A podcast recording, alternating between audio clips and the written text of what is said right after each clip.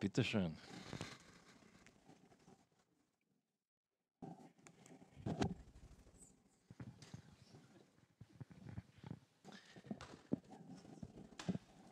Ja, wir haben es am Anfang schon gehört. Wir sind eben in dieser Predigtreihe, wo wir über verschiedene Lebensphasen reden und darüber reden wollen, wie das Evangelium, das Evangelium ist die gute Nachricht, wie das in unsere Lebensphase reinspricht und wie das unser Leben verändert. Und äh, heute habe ich Hans und Silvia gefragt, äh, ob ich Ihnen ein paar Fragen stellen darf. Danke, dass ihr äh, Ja gesagt habt. Und äh, die erste Frage, ihr seid zwar ein Urgestein dieser Gemeinde, äh, schon viele Jahre, Jahrzehnte dabei, aber vielleicht ist jemand dabei, der euch gar nicht kennt. Äh, stellt euch einfach kurz vor und sagt, wer ihr seid. Das wäre super. Ja, wir sind jetzt seit, also ich bin seit 33 Jahren in der Gemeinde. Wir sind seit 31 Jahren verheiratet, haben zwei erwachsene Kinder und sind jetzt seit letztem Jahr in Pension und haben dadurch komplett einen neuen Lebensabschnitt. Also wer uns nicht kennt, ich bin der Hans, das ist die Silvia Chinder. Wir beide sind jetzt in Pension, Beruf Maschinenschlosser. Meine Frau ist Innenarchitektin. Und ja, zu meiner Person, wir haben zwei Kinder, das hat der Silvia schon gesagt. Und was möchtest du noch wissen? Das, das ist schon, äh, das passt genau. Ähm, ja, ihr habt, also ich habe schon gesagt, 33 Jahre seid ihr schon in der Gemeinde. Ähm, und ich weiß, dass ihr gläubig seid, dass ihr Christen seid und ihr seid eben auch schon verheiratet. Und eben meine Frage an euch ist jetzt, wie hat euer Glaube, euer Verheiratetsein, eure Ehe beeinflusst? Was für einen Unterschied hat das gemacht, ähm, soweit ihr das beurteilen könnt, dass ihr an Jesus glaubt oder auch nicht?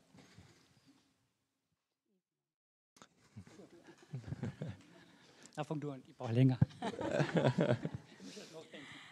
Also ich weiß natürlich nicht, wie die Ehe wäre, wenn wir nicht, verheir äh, wenn wir nicht gläubig wären. Aber was ich für unsere Ehe immer ganz toll empfunden habe, wir haben wirklich seit dem ersten Tag unserer, unseres Kennenlernens immer miteinander gebetet am Abend. Zumindest vor dem Schlafengehen, außer es ist einer wirklich einmal früh ins Bett gegangen oder geht früh ins Bett. Äh, wir beten jeden Tag zusammen und bringen alles, was so war, vor Gott. Und was halt schon, denke ich, ganz wichtig ist für eine Ehe, sehr in der heutigen Zeit dreht sich immer sehr viel ich, meiner, mir, mich. Du musst dich so verhalten, du musst das tun, du musst dies und jenes tun, damit es mir gut geht. Die Gemeinde muss so sein, dass es mir gut geht. Und Ehe ist aber ganz anders, wenn man Jesus im Zentrum hat. Dann dreht sich nicht immer alles um, um mich, sondern gemeinsam drehen wir uns um Jesus und das macht ganz einen anderen Fokus. Und man kann dadurch, das heißt nicht, dass wir nicht streiten und nicht aufeinander bessern und nicht, uns immer alles passt, aber der Fokus ist Jesus und wenn wir beide auf Jesus schauen, dann ärgern wir uns nicht immer gleich so über uns selber, wenn wir uns irgendwie gerade auf den Wecker gehen. Und das habe ich schon als ganz große Bereicherung empfunden. Weg von diesem Zeitgeist, dass sich alles um meine Bedürfnisse nur dreht, und wirklich hin auf Jesus gemeinsam zu schauen. Mhm. Also, Stimmst du dem zu? stimme ich, stimme ich zu. Also Lebensphase ist jetzt Pension bei mir und damit ich da vielleicht was berichten kann über Ehe und ähm, muss ich ausschwenken zu meiner Entscheidung zur Bekehrung. Also unsere Ehe verläuft deswegen, ich sage jetzt einmal so, weil ich vor, oder wir beide eine Entscheidung getroffen haben für Jesus. Als 19-Jähriger haben wir gedacht, na, Christsein ist ja voll Fahrt. Das ist eine andere Geschichte jetzt. Aber wie gesagt, nach der Taufe, mit der Taufe, wollte ich mit Jesus leben. Und das war für mich, das habe ich für Menschen gesagt, dass ich mit Jesus leben möchte. Und habe ja Jesus gesagt, mein Leben nicht mehr mit dir. Und das war der Startschuss für jeden Lebensabschnitt. Dann natürlich kommen Wünsche, Sehnsüchte, wo es mir gleich so hin und her geschleudert hat als Christ. Dann habe ich gesagt, Jesus, boah, das hätte ich mir anders vorgestellt, aber es ist immer toll ausgegangen. Und dann habe ich die Silvia auch kennengelernt. Und in der Ehe ist es so wie mit Jesus. Eine Offenheit soll sein. Äh, meine Charaktereigenschaften natürlich, an die arbeitet Jesus noch und meine Frau. Und dadurch, dass ich mit Jesus lebe, gelingt da die Ehe viel besser. Wenn wir einen Streit haben zum Beispiel, ich bin einer, der sehr lang nachtragend ist, die Silvia sagt gleich, es passt schon und Vergebung und halt ja. Ich brauche immer länger. Und das ist toll in unserer Ehe, dass die Silvia dann auf mich zugeht und sagt, hey, jetzt tu nicht immer so lange umschmollen. Äh, jeder Abschnitt in meinem Leben hat Herausforderungen und in der Ehe ist es so, dass man sagt, boah, Jesus, ich habe mir das ganz anders vorgestellt. Aber Jesus hat mir immer gesagt, hey, du hast gesagt, du willst mit mir leben, also nimm das an, was ich dazu geteilt habe. Und das Schöne daran ist natürlich, dass man immer wieder das von ich, meiner, mir, mich wegkommt. Ein Beispiel, waren wir schon verheiratet, Silvia war in der Arbeit, aber die Küche ist super sauber zusammengeräumt, gell. kommt sie heim auf Nacht. Ja, nein, kommt sie heim auf Nacht. Dann sage ich, und, fällt aber auf. Sie hat gesagt, ja, die Küche ist zusammengeräumt. Sage ich, und, Sagt sie, du, das erwarte ich mir von dir, dass du auch mithilfst in der Ehe. ich natürlich habe gedacht, ich kriege jetzt meine Umarmung und war wie nett. Also ich meine, mir, mich war das nicht so, dass man sagt, okay, Herr Jesus, wie kann ich der Silvia eine Freude machen? Und das schaut dann schon anders aus. Beim Streit natürlich ist es so, dass ich sage, Herr Jesus, ich habe recht. Und die Silvia sagt, na, es gibt zwei verschiedene Meinungen. Es gibt nicht nur schwarz-weiß, das muss ich auch lernen. Und was uns in der Ehe verbindet, ist sicher die Gemeinde. Also in die 33 Jahre, was wir, na, 31 Jahre sind wir jetzt verheiratet, aber wir sind schon früher in die Gemeinde gegangen. Wir haben beschlossen, wir gehen immer in die Gemeinde.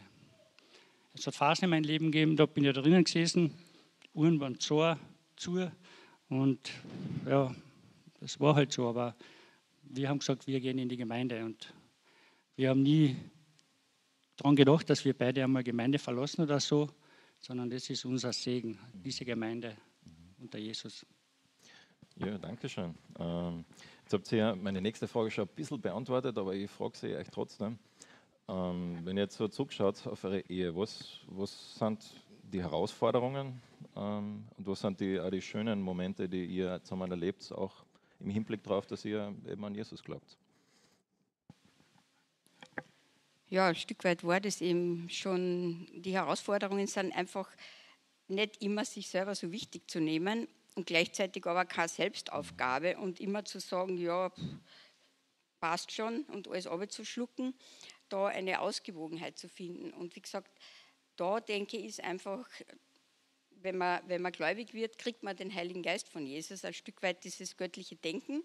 Und ich denke, das hilft schon wahnsinnig, ähm, diese Weisheit, die Gott uns gibt, im Streit, in der Versöhnung, in den Freuden der Ehe, miteinander richtig umzugehen. Manchmal, es gelingt nicht immer, manchmal sagt man, das ist mir ganz egal, der Heilige Geist, und Jesus ist mir egal, jetzt will ich einfach einmal auf den Putz hauen. und dann, ich meiner mir wie ich, genau. Und ja, aber wie gesagt, wenn das Zentrum Jesus ist, dann und ich mich immer wieder nach ihn ausrichte, dann merke ich ganz schnell, wo ich mich falsch verhalte. Und mir ist einfach auch Gottes Wort so wichtig. Und wenn ich sage, Jesus ist mein Mittelpunkt, dann muss ich mich auch nach seinem Wort ausrichten und nicht nach dem Zeitgeist. Und dazu lies in seinem Wort und muss für mich selber sagen, okay, was ist jetzt im Rahmen und was ist nicht mehr im Rahmen. Ich sage immer, ich habe mir so eine persönliche Schutzmauer aufgebaut, damit ich nicht in Gefahr komme von, von dem Weg, den wir entschieden haben, abzuweichen. Äh, das heißt, wir haben, wir haben uns versprochen, bis der Tod uns scheidet.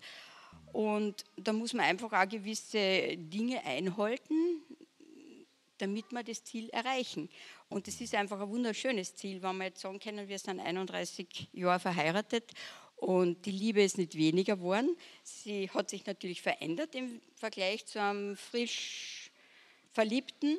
Aber ich würde dazu sagen, sie ist wesentlich tiefer geworden und wir, es ist nach wie vor wirklich eine wunderschöne Ehe. Und das denke ich schon, das wäre anders, wenn Jesus nicht der Mittelpunkt wäre. Also bei uns zumindest. Es gibt sicher ungläubige Paare, die genauso glücklich sind, aber bei uns ist es eben so. Danke. Also was ich nie wollte, ich, wollte, ich wollte nie ein Leben leben nach Regeln.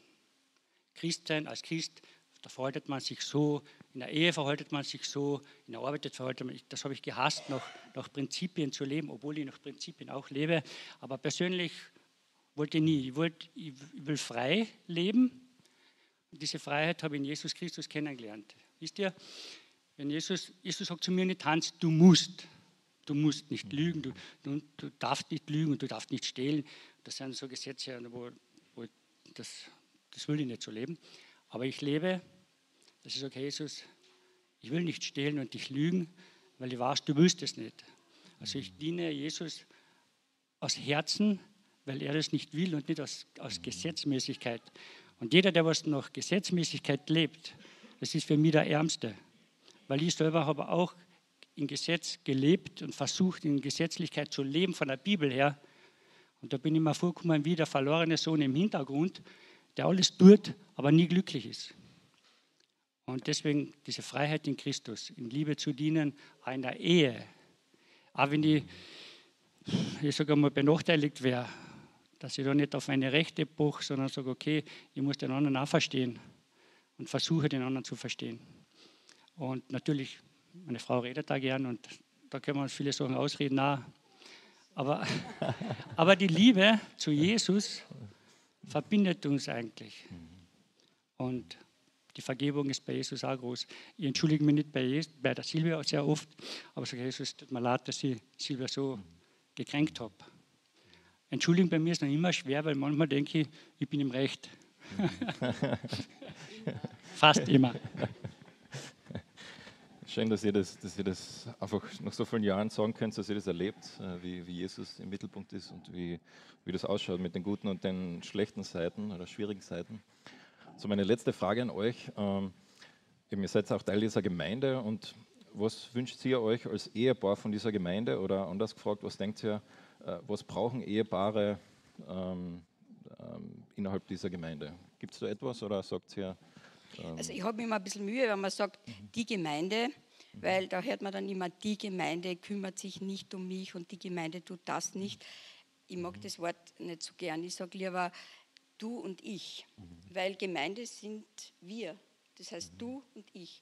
Und da kann ich jetzt sagen, okay, ich bin jetzt in der Lebensphase, ich wünsche mir jetzt dies oder jenes. Aber das, was ich mir sage, speziell dann von der Gemeindeleitung wünsche, ist einfach, dass wenn wir da zusammen Gottesdienst feiern, dass der Gottesdienst so ist, wie Gott sich das wünschen würde. Weil ich gehe ja nicht her, dass ich jetzt da einen schönen Vormittag habe, sondern Gottesdienst ist zur Verherrlichung Gottes. Und da erwarte ich mir einfach dann von der Gemeindeleitung, dass sie nicht dem Zeitgeist unterliegt und sagt, der Gottesdienst muss so und so sein, sondern dass wir sagen, Jesus hat sich das so ausgedacht, hat uns ganz klare Anweisungen in der Bibel gegeben und du und ich, wir sollen uns danach richten. Und wenn ich sage, die Gemeinde soll sich um mich kümmern, dann muss ich irgendwie sagen, hey, kümmer du dich um mich oder mach du das. Aber dann muss ich auch bereit sein, selber was zu tun, weil es ist ganz schnell gesagt, die Gemeinde soll das und das tun. Und da tue ich mich immer ein bisschen schwer. Was, ja, für mich ist die Gemeinde die, oder eben auch die Gemeindeleitung, die Predigen, die Leitung machen, ist für mich das Zentrale, dass ich wirklich die Möglichkeit habe, am Sonntag herzugehen, Gott fei zu feiern und auch Unterweisung in sein Wort zu kriegen. Also mir ist einfach wichtig, auch Gottes Wort das ist sein Wille, das ist sein, sein Liebesbrief an uns Menschen, dass man den auch versteht. Ich staune, was alles in dieser Gemeinde funktioniert, ehrenamtlich, freiwillig, im Hintergrund, was kein Mensch sieht. Putzen, Musik und es gibt so viele Kinderdienste und, und Freizeiten und Jungschar. Ich denke mir, boah, was da Menschen sich einsetzen für Jesus ist toll. Und ich schätze das sehr, dass Gemeinde so funktioniert, dass wir Jesus gemeinsam dienen mit unseren Gaben und Fähigkeiten. Und was, was ich sehr schätze, ist auch, dass es eine Gemeinde gibt in Klagenfurt. Ich meine, ihr wisst alle nicht, wenn wir das nicht mehr haben, was da ist, diese Gemeinde, erst wenn man es verloren hat, weiß man, was man gehabt hat und dann ist es zu spät. Und das schätze ich sehr, dass es Jesus so schaut auf diese Gemeinde.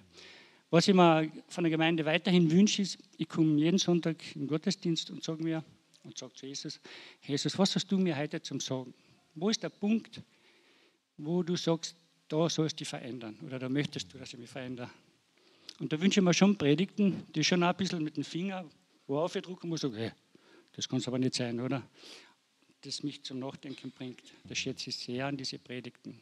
Und nicht nur schön reden und alles. Du kannst dir ein rotes Rad wünschen und dann kriegst du ein rotes Rad von Jesus. Das sowas wünsche ich mir nicht, das kennen wir eh.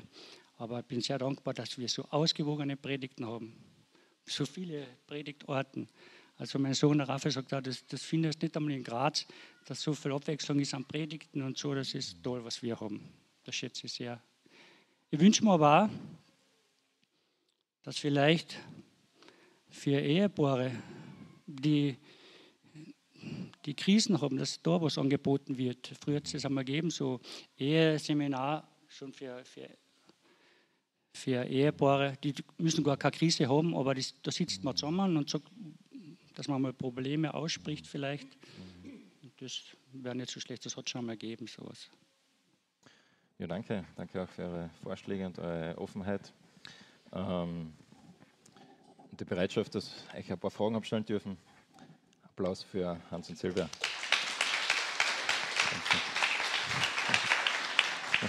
Ich möchte euch noch etwas zum Nachdenken geben. Und zwar, wer Gemeinde versteht, der versteht da Ehe. Über das könnt ihr jetzt nachdenken.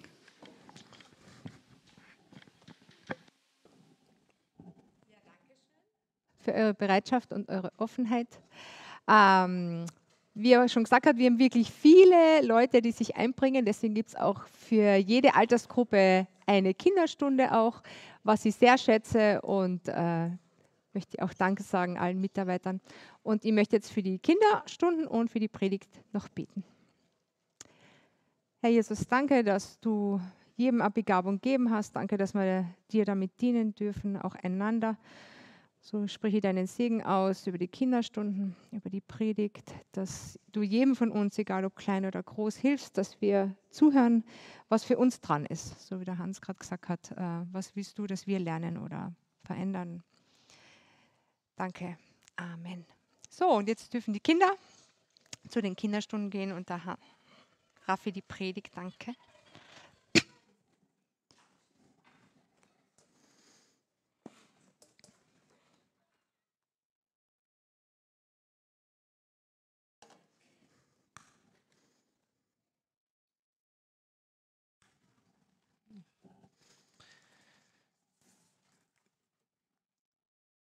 Ja,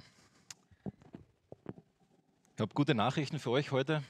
Äh, heute geht es ja um verheiratet sein und um Ehe.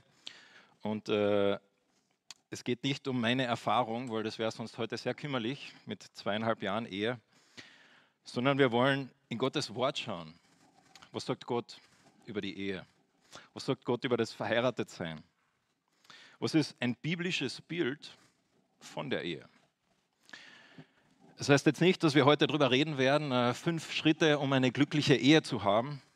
Das heißt auch nicht, dass es heute äh, um ein Ehekrise-Seminar geht, sondern wir wollen uns anschauen, was ist eine Theologie der Ehe? Was ist eine biblische Sicht der Ehe? Und jeder von uns, wir haben letzte Woche auch beim Single-Sein darüber geredet, hat eine gewisse Sicht von Dingen, von Lebensphasen. Jeder von uns hat auch eine gewisse Sicht über die Ehe. Und die Frage ist, ist diese Sicht, die ich habe, biblisch oder nicht. Und das betrifft sowohl Singles als auch Verheiratete. So ganz egal, welcher Phase du persönlich heute bist, ähm, es hat einen Einfluss, was du über die Ehe denkst. Als Single heißt es dann, äh, entweder wirst du in der Gefahr stehen, zu sehr oder zu viel von der Ehe zu wollen, oder du stehst in der Gefahr, zu wenig von der Ehe zu wollen. Je nachdem, wo du stehst, was du denkst. Und als Verheirateter hast es du musst dir die Frage stellen, ist meine Ehe so, wie Gott sich das vorstellt? Normalerweise, wenn man über dieses Thema redet, dann stehen vorn äh, nicht nur ein Pastor, sondern stehen zwei Menschen, ein Mann und eine Frau, die Frau im schönen äh, Kleid und äh, der Pastor sagt irgendwas und die meisten hört man eh nicht zu, weil man schaut auf die Frau, gell? die Braut, wie wunderschön sie ist und, und der Mann, wie er, wie er vielleicht eine Träne vergießt und so. Äh, heute leider steht da vorne keine schöne Braut, äh, sondern nur ich. Aber das Gute und das Wichtige ist, dass äh, wir gemeinsam in dieses Wort schauen dürfen und hören dürfen, wie Gott drüber denkt. Und so, ich habe einmal geschaut, was sagt diese Welt, was sagen die Menschen in dieser Welt, warum soll jemand heiraten? Vielleicht hast du schon mal mit einem Bekannten oder Freund geredet, äh, wenn wir mal heiraten, willst du heiraten? Ja, nein und so weiter. Und da hat es eine Umfrage gegeben, das war 2017, äh, hat man ca. 1000 Leute gefragt und genau diese Frage gestellt. Hat gefragt, ähm, was sind für dich die wichtigsten Gründe, um zu heiraten, wenn du heiraten würdest? Der Hauptgrund für die meisten war, man fühlt sich mit dem Partner stärker verbunden. Knapp 50 Prozent haben das gesagt. Knapp 35 Prozent haben gesagt, eine Hochzeit ist ein Liebesbeweis. Man wird zu einer richtigen Familie. Heiraten ist eine sehr schöne Tradition. Und manche haben gesagt, finanzielle Vorteile, Steuererleichterung und so weiter. Ähm, das sind die wichtigsten Gründe, die bei, diesen, äh, bei dieser Umfrage genannt worden sind, warum jemand heiraten möchte. Die Frage ist jetzt, Warum soll jemand aus biblischer Sicht heiraten? Was für einen Sinn hat es, zu sagen, okay, ich heirate diesen Mann oder diese Frau? Und so, ich habe äh, fünf Punkte, die, die ich so heute ein bisschen nehmen werde bei diesem Thema Ehe, bei der Vorbereitung. Es waren einfach so viele Dinge, die man sagen könnte. Und äh, ich werde es heute nicht schaffen, alle Bereiche der Ehe irgendwie abzudecken und das ist auch gar nicht mein Ziel, sondern ich möchte mich wirklich auf die Grundlagen, das Fundament beschränken. Und so das Fundament, einmal das erste ist die Frage, äh, was ist eigentlich die Ehe? Wenn wir in die Bibel reinschauen, ganz am Anfang im 1. Mose, 1. Mose 2, Vers 24, da heißt es folgendes, dieser bekannte Vers.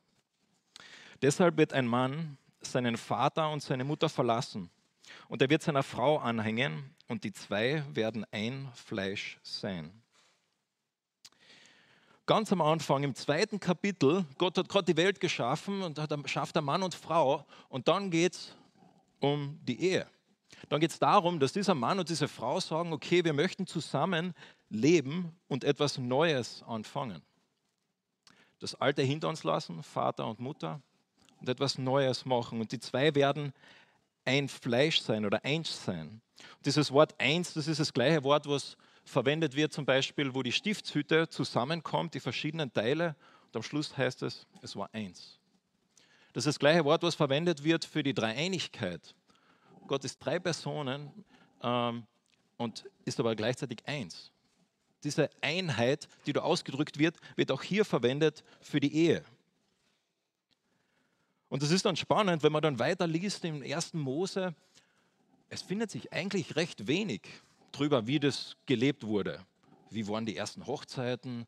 Äh, wie hat das ausgeschaut? Welche ähm, Trausprüche haben die gegeben? Was waren da die Traditionen? Findet sich wenig. Aber was wir sehen, ist, dass das, was dort im 1. Mose 2,24 äh, begonnen hat, dass Gott diese Ehe geschaffen hat und gesagt hat, äh, das ist eine Lebensform, die ich äh, geschaffen habe für die Menschen, dass die Menschen das gemacht haben, dass Menschen geheiratet haben. Und in verschiedenen Kulturen hat es verschieden ausgeschaut, hat verschiedene, auch heute hat es verschiedene Aspekte, wie, äh, wie das ausschaut und wie das ähm, gelebt wird. Aber wir sehen, aus biblischer Sicht ist die Ehe, wie wir da gelesen haben, zwischen einem Mann und einer Frau. Und aus biblischer Sicht, Jesus redet auch später darüber, ist die Ehe für ein ganzes Leben. Nicht länger und nicht kürzer. Es ist für dieses Leben nicht länger.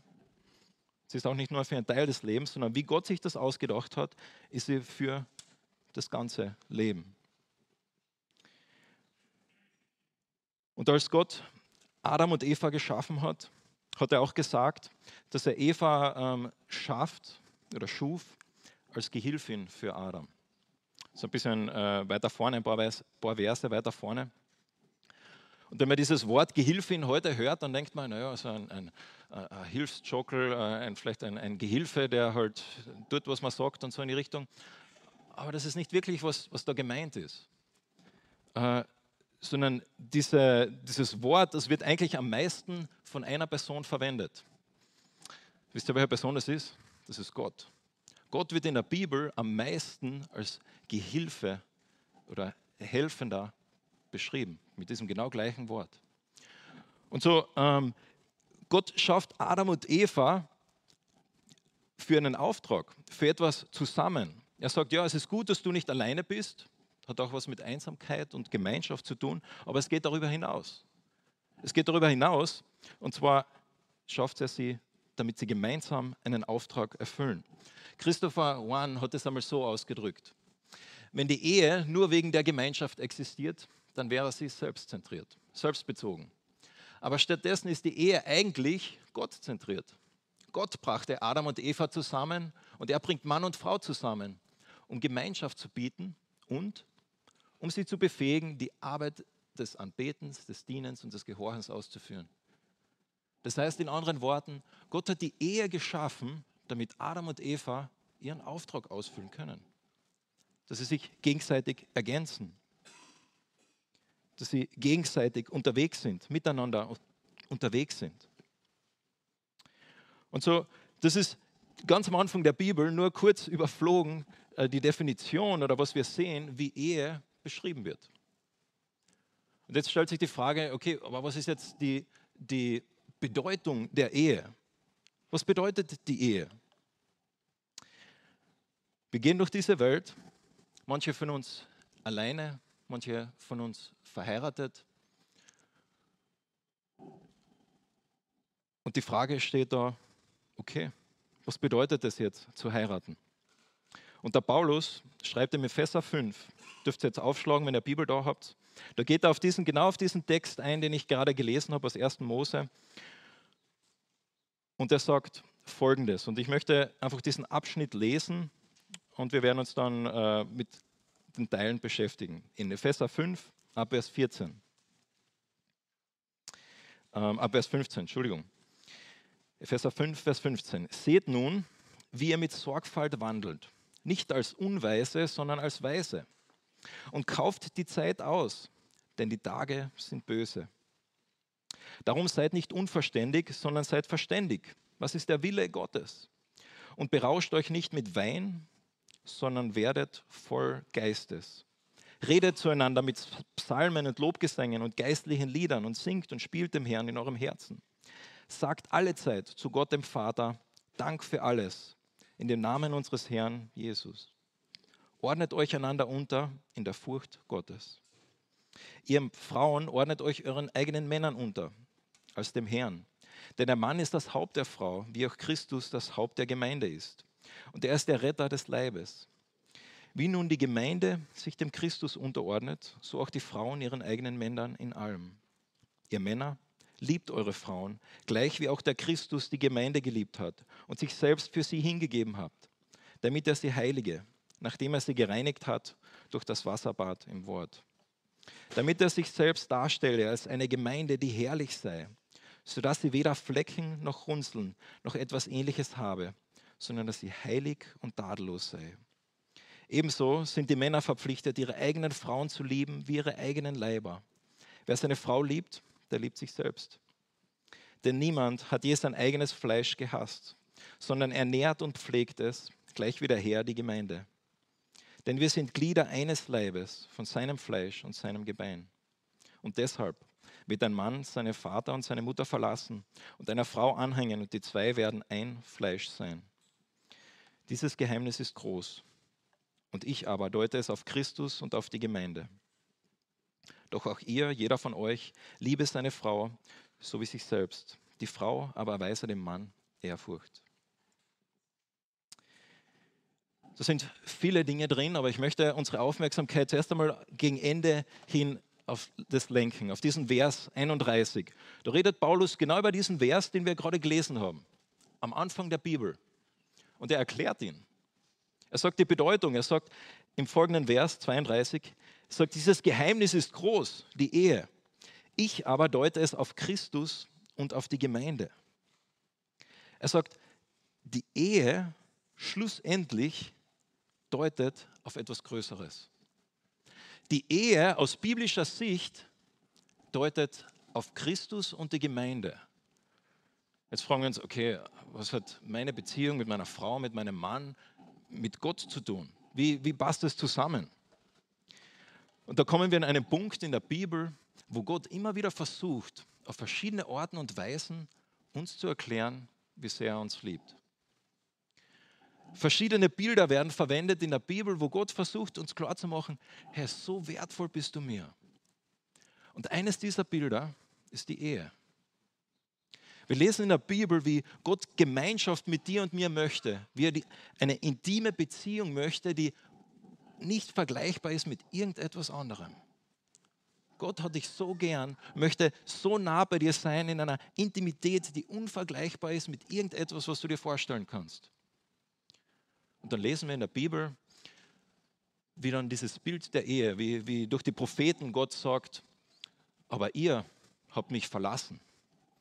Ihr seid von mir weggegangen und habt euch selbst äh, verkauft. Seid zu anderen Männern nachgehurt, wortwörtlich. Äh, andere Götzen, andere Dinger gesucht. Ihr seid von mir weggegangen. Und das ist das Evangelium, das ist die Nachricht, dass jeder von uns gesagt hat, Herr Gott, ich brauche dich nicht. Herr Gott, äh, so wichtig bist du mir doch nicht. Herr Gott, ich weiß, du möchtest mit mir, aber ich nicht mit dir. Und Gott macht dann Folgendes. Gott geht uns nach. Gott geht uns nach. Und das sehen wir in Jesus am Kreuz. Sehen wir, wie Gott Mensch wird. Und das ist das Evangelium, die gute Nachricht. Und die gute Nachricht endet aber nicht am Kreuz, sondern sie geht weiter. Und das ist die Hoffnung, die wir haben, dass eines Tages, so wie Gott sich das vorgestellt hat, du und ich mit ihm leben werden. Und Gott sagt dort, das ist Ehe. Das ist die wirkliche Ehe. Das ist die eigentliche Ehe, die wirkliche Realität, Intimität hat. Und wir lesen ganz am Ende in der Offenbarung 19, da lesen wir von, diesem, von dieser Hochzeit, sprichwörtlich. Da heißt es, äh, Johannes sieht da diese Vision und er sagt, ich habe einen Engel gesehen, in der Sonne stehen und der rief mit lauter Stimme und sprach zu allen äh, Tieren, komm und versammelt euch zu dem Mahl des Gottes, um das Fleisch des Königs zu verzehren und das Fleisch der Herrführer. Ähm, jetzt habe ich da, glaube ich, den, die falsche Stelle. Ähm, 19 äh, Vers 6, Entschuldige, nicht 16. Und ich hörte wie die Stimme eines großen, einer großen Volkmenge und wie, die, wie das Rauschen vieler Wasser und wie der Schall starker Donner, die sprachen Halleluja, denn der Herr Gott der Allmächtige hat die Königsherrschaft angetreten. Gott ist König. Er ist schlussendlich zeigt sich als der, der er ist. Und dann passiert folgendes, Vers 7. Lass uns fröhlich sein und jubeln und ihm die Ehre geben. Denn die Hochzeit des Lammes, das ist Jesus, ist gekommen und seine Frau hat sich bereit gemacht. Da wird eine Hochzeit beschrieben, eine Hochzeit zwischen Gott und seiner Frau. Wer ist diese Frau? Es wurde ihr gegeben, sich in feine Leinen zu kleiden, rein und glänzend. Denn die feinen Leinen ist die Gerechtigkeit der Heiligen. Und er sprach zu ihr, schreibe, glückselig, glücklich sind die, welche zu diesem Hochzeitsmahl berufen sind. Das sind die wahren Worte Gottes. Da wird eine Hochzeit beschrieben, eine Hochzeit zwischen Gott und den Menschen. Diese intime Beziehung, die Gott möchte im Garten Eden schon, wird da beschrieben und schlussendlich findet sie statt. Heutzutage, wir reden darüber, ich gehe eines Tages in den Himmel. Eines der Bilder, das Gott verwendet, um das irgendwie klar zu machen, was der Himmel ist, ist die Ehe. Und so, ich habe einmal versucht, das darzustellen. Wie gesagt, jeder von uns geht durch dieses Leben und jeder von uns muss auch eines Tages sterben. Und diese Ehen, die wir sehen auf dieser Welt, eigentlich aus biblischer Sicht deuten sie auf etwas viel Größeres hin, auf die eigentliche Ehe. Auf Gott, da ein Dreieck dargestellt, und seinen Nachfolgern. Und ich stelle mir das so vor, wie Gott überlegt, boah, wie kann ich den Menschen nur irgendwie zeigen, wie sehr ich sie liebe, wie sehr ich diese Gemeinschaft mit ihnen möchte. Und er sagt, ah, ich weiß schon, ich, ich, ich erfinde die Ehe. Da können Sie zumindest einen Funken sehen von dem, wie sehr ich sie möchte, wie sehr ich diese Gemeinschaft möchte.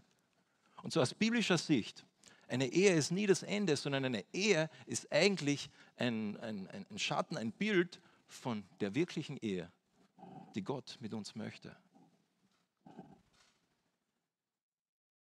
Und wir wissen, wo Jesus gefragt wird, wie ist es in der Ewigkeit? Da sagt er, in der Ewigkeit gibt es keine Ehen mehr. Warum? Weil diese sind ja nur Abbilder von dem Wirklichen.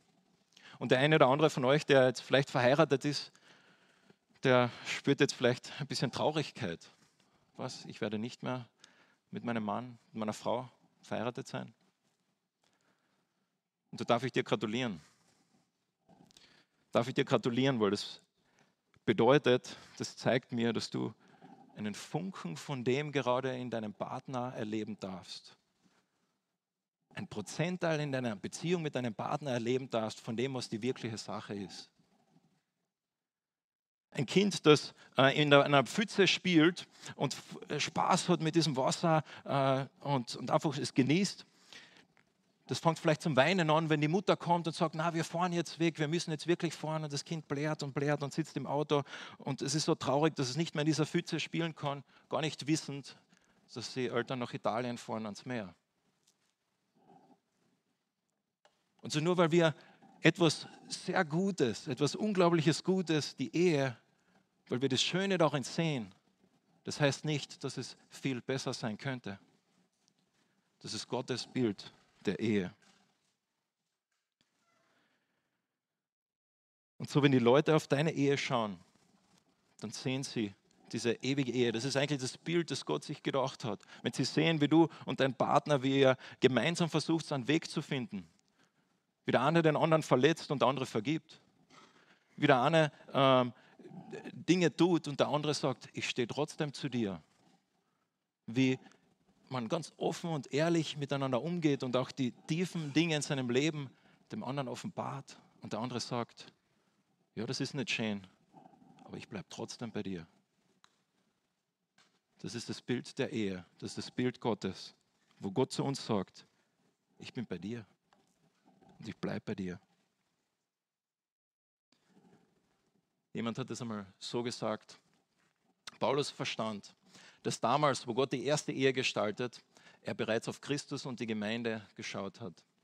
Das ist einer der großen Zwecke der Ehe, die Beziehung zwischen Christus und seinem erlösten Nachfolgern darzustellen. Das ist genau das, was Gott damit zeigen möchte, was Gott damit ähm, darstellen möchte.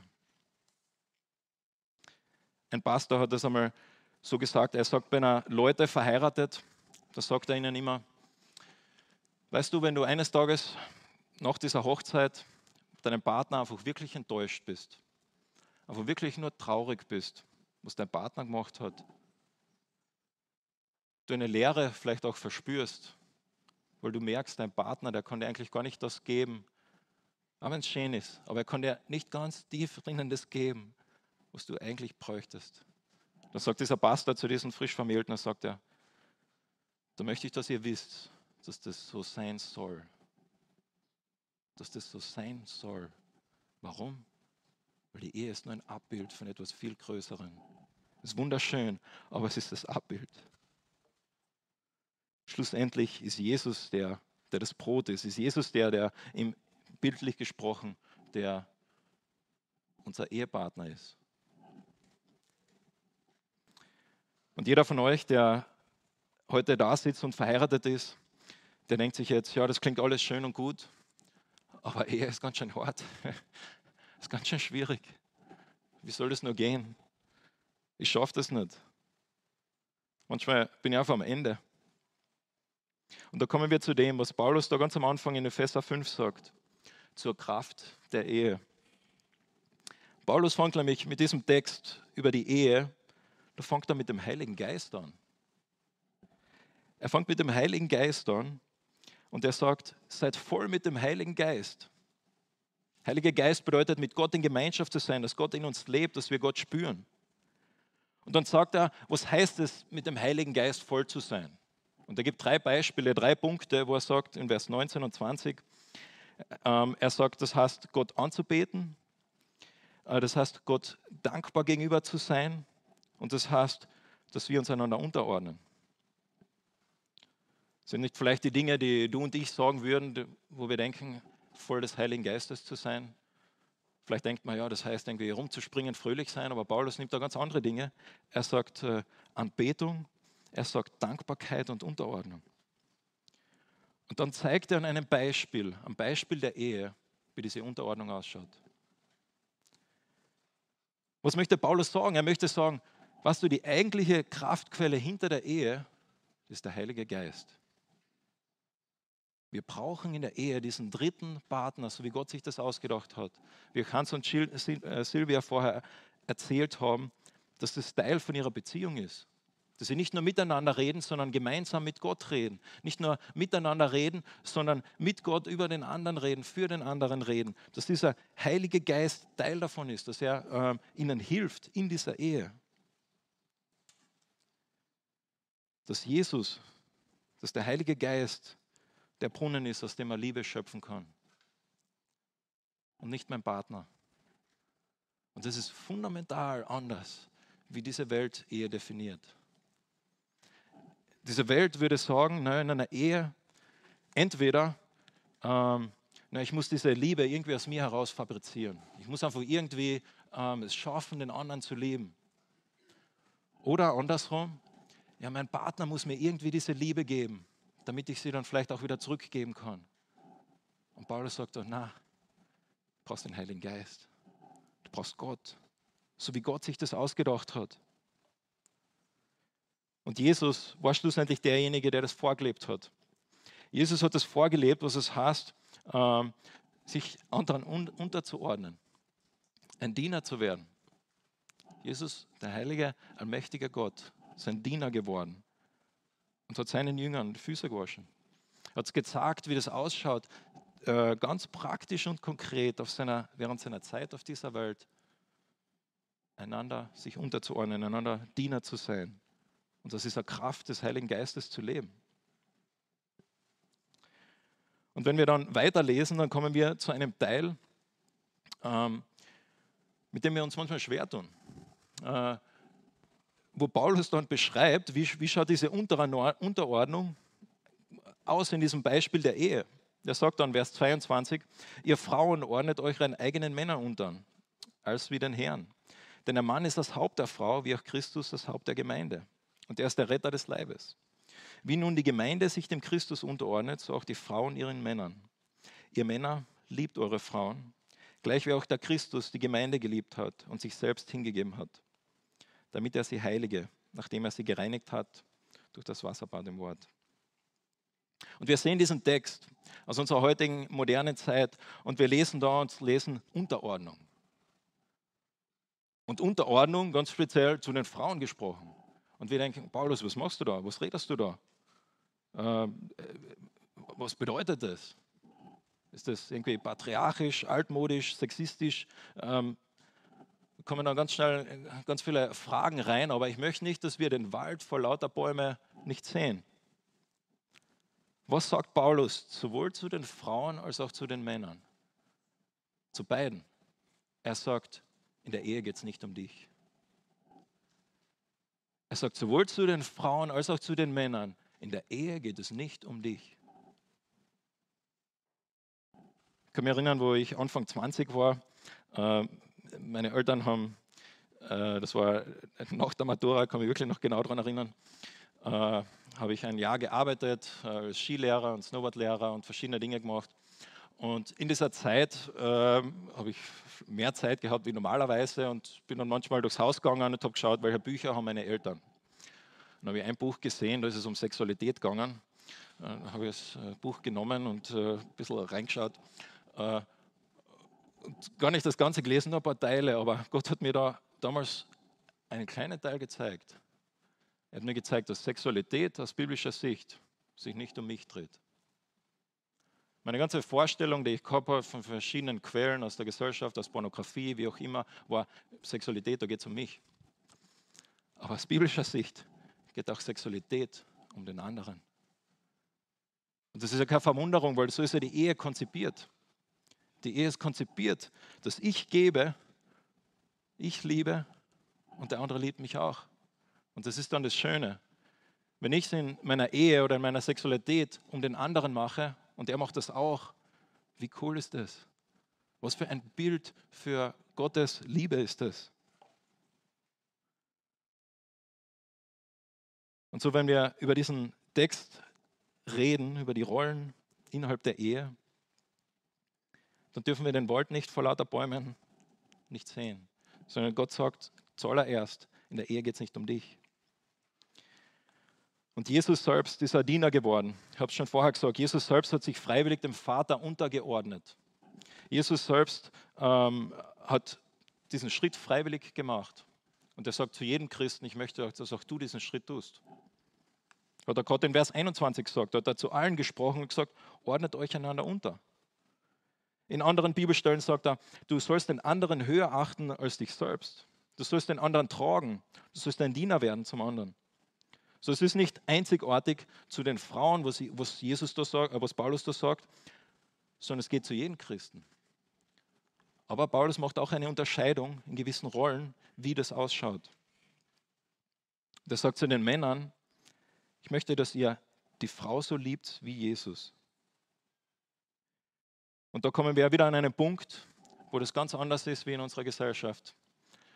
In unserer Gesellschaft wird es so gelebt, äh, dass wenn ich nicht mehr mich äh, geliebt fühle, auch, oder mich auch nicht mehr keine Liebe mehr fühle für den anderen, naja, dann war das wohl nicht die richtige Beziehung. Dann habe ich wohl den Falschen erwischt. Aber Paulus befiehlt hier Liebe. Er sagt, ich möchte, dass ihr liebt. Er sagt nicht, ja, es ist eine optionale Sache. Er sagt nicht, es geht hier um Emotionen, sondern er sagt, ganz egal, wie du dich fühlst, wenn du diesen Bund eingegangen bist mit einem Mann oder einer Frau, dann befiehlt Gott dir zu lieben.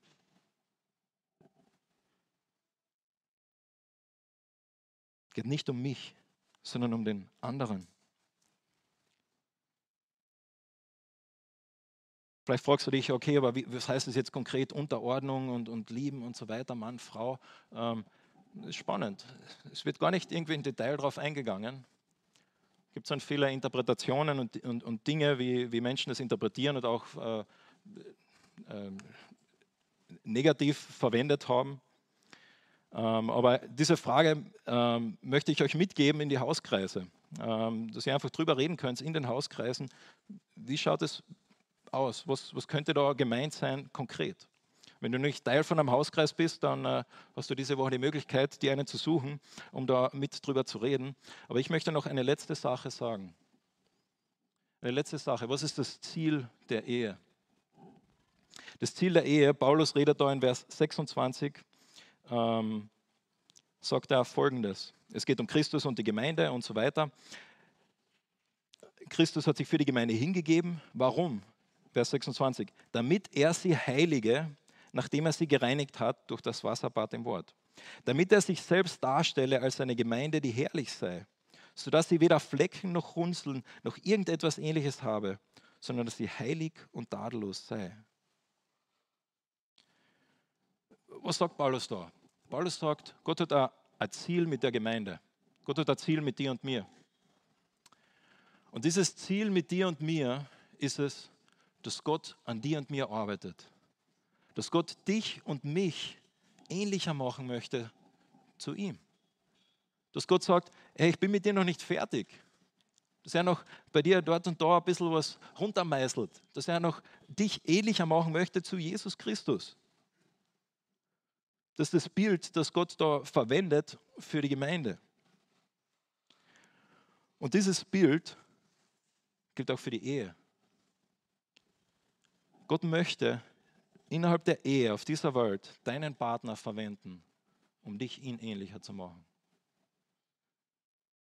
Hast du mich gehört? Gott möchte innerhalb dieser Welt durch die Ehe deinen Partner verwenden, um dich ihm ähnlicher zu machen. Gott möchte, dass du in deiner Beziehung lernst, was Vergebung wirklich hast.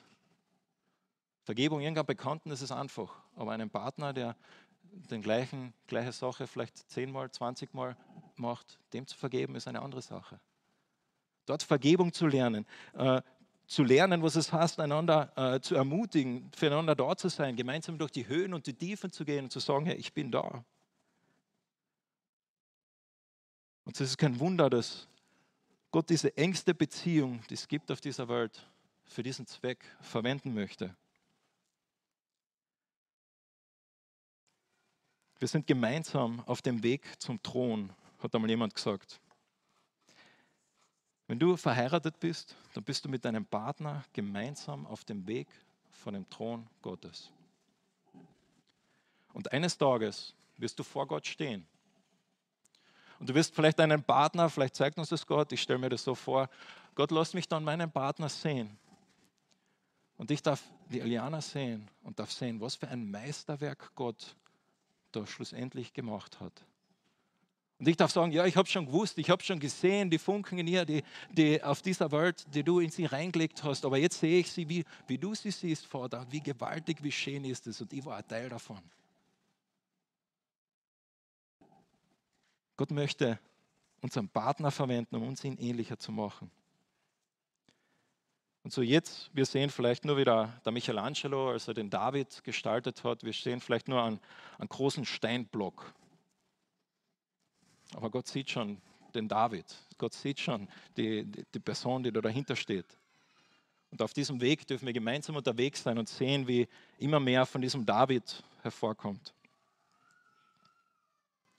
Und schlussendlich geht es auch in diesen zwei Versen darum, dass wir ähm, heilig und tadellos sein. Was heißt heilig sein? Das heißt, äh, Gott ähnlicher werden, so sein wie Gott.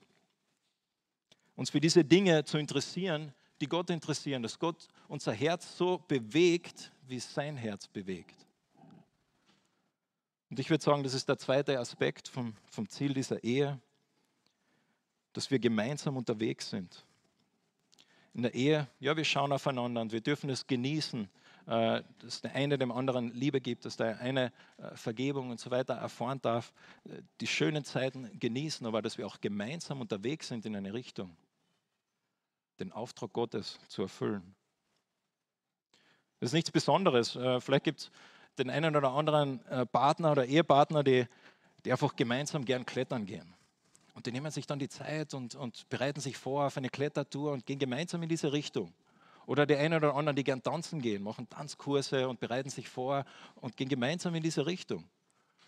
Und so im christlichen Bild der Ehe sind wir miteinander unterwegs Gottes Auftrag zu erfüllen, Menschen mit dem Evangelium zu erreichen, gemeinsam für ihn zu leben. Paulus sagt im Philippa, wir sind berufen, miteinander für den Glauben zu kämpfen. Und so, das ist meine Herausforderung und meine Frage an alle Ehepaare, die heute da sitzen. Wenn du über deine Ehe nachdenkst, über deine Ehe reflektierst, ist deine Ehe ausgerichtet, dass ihr gemeinsam unterwegs seid? Auf den Thron hin. Ist deine Ehe darauf ausgerichtet, dass du gemeinsam unterwegs bist, mehr zu sehen, wie Gott dich durch deinen Partner herausfordern möchte und dich ähnlicher machen möchte zu ihm? Lebst du deine Ehe im Licht der Ewigkeit? Wissend, dass es nicht das Ende ist, sondern es ist nur ein Bild von etwas viel Größerem. Und ich darf an alle Singles, die heute da sind, sagen, wenn du über dieses Bild der Ehe nachdenkst, dich herausfordern, dass du siehst, dass du nicht zu viel von dieser Ehe erwartest, was sie sowieso nie geben kann, von einem Partner erwartest, was er dir sowieso nie geben kann. Gott hat dich so gemacht, dass gewisse Dinge dein Partner dir einfach nicht geben kann aber genauso gut auch sie nicht äh, äh, irgendwie schlecht sehen, sondern zu, zu sehen, es ist was Wunderbares, was Schönes. So das Bild der Ehe ist das Bild, was Gott verwendet, um uns zu sagen, wie sehr er uns mag. Und ich habe letzte Woche gesagt, ich möchte jede Woche zwei Bücher empfehlen, die, die einfach uns herausfordern, tiefer einzutauchen in dieses Thema. Ich habe da ein Buch vom, vom Tim Keller, Ehe, das Buch kann ich empfehlen, egal ob du verheiratet bist oder nicht.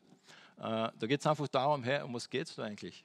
Äh, was ist eine biblische Sicht des Verheiratetseins? Äh, kann ich sehr empfehlen. Das zweite Buch von Jerry Thomas, ähm, Heilig wert am längsten. Vielleicht ein bisschen ein komischer Titel, aber ist wirklich, wirklich auch gut. Ähm, wo es um kleine Andachten geht, die dauern vielleicht fünf Minuten pro Tag. Ähm, der Gedanke ist, dass man einmal pro Woche äh, die liest und das dann auch gemeinsam umsetzen kann. Das Buch ist vielleicht eher für Ehepaare. Aber ich möchte dich einladen und herausfordern, noch tiefer einzutauchen in diese Frage, in dieses Thema. Ich möchte mit uns beten.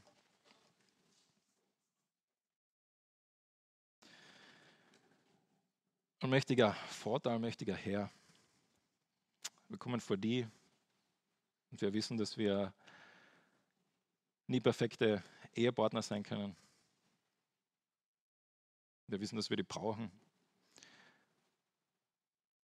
So, Vater, hilf uns, äh, wenn wir verheiratet sind, hilf uns, unsere Ehe im Licht der Ewigkeit zu sehen. Hilf uns zu wissen, was du uns sagen möchtest durch unseren Partner. Herr, wir möchten unsere Beziehungen, unsere Ehen vor dich hinlegen. Wir möchten auch unsere Wünsche noch einen Partner vor dich hinlegen, Herr. Sei du unser Zentrum und unser Mittelpunkt. Amen. Und ich möchte noch, aber noch ein Wort sagen.